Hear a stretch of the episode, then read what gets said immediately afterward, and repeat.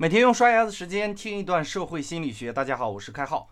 从今天开始呢，我们每周二到周五四天将为大家呈现社会心理学这门学科的内容，当然是开浩主讲哈，每天三分钟，不占用大家太多的时间。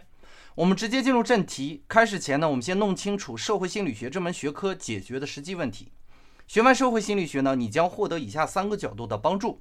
第一呢，是这门学科可以让你充分的了解你的环境中人的部分，包括他们的心理反馈以及互动的原因，也包括他们与环境互动的原因。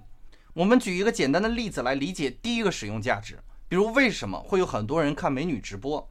美女直播的主要受众群体分布显示，九零后为主要的受众群体，这部分人呢有严重的生殖焦虑。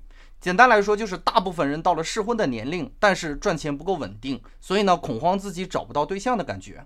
这部分人会参与美女直播，原因是因为在观看者的心里会有一种被满足的感觉，美女就在你的手机里，而你可以如此高频、近距离的和她互动，这和找一个女朋友没有什么区别。生殖焦虑被抚慰，人群的潜在需求被满足，所以呢，美女直播特别火哈。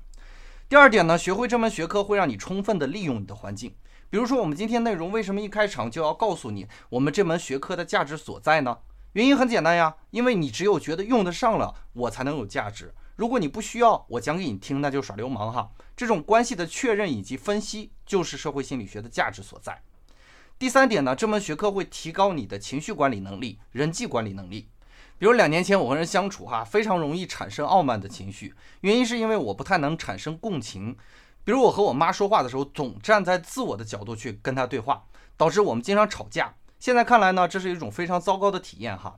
而当你真的理解对方的心理体验的时候呢，你才能投其所好，或者说善意引导。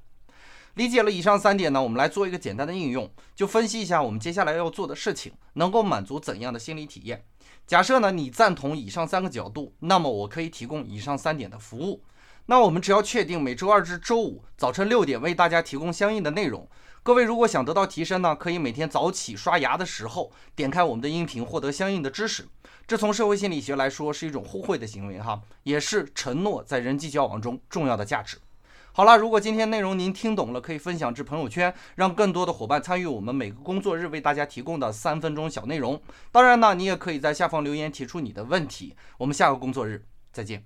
想要参与开号御书房的更多活动，和开号及他的小伙伴进行更加深入的交流，可以添加微信号开号拼音加数字二三三，我们等你哦。